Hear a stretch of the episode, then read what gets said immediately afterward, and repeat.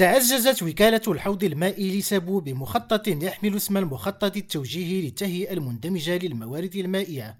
المخطط الذي يشمل الثلاثين سنة المقبلة تمت المصادقة عليه من قبل المجلس الإداري لوكالة الحوض المائي لسابو الذي انعقد مؤخرا بالحاجب برئاسة وزير التجهيز والماء نزار بركة.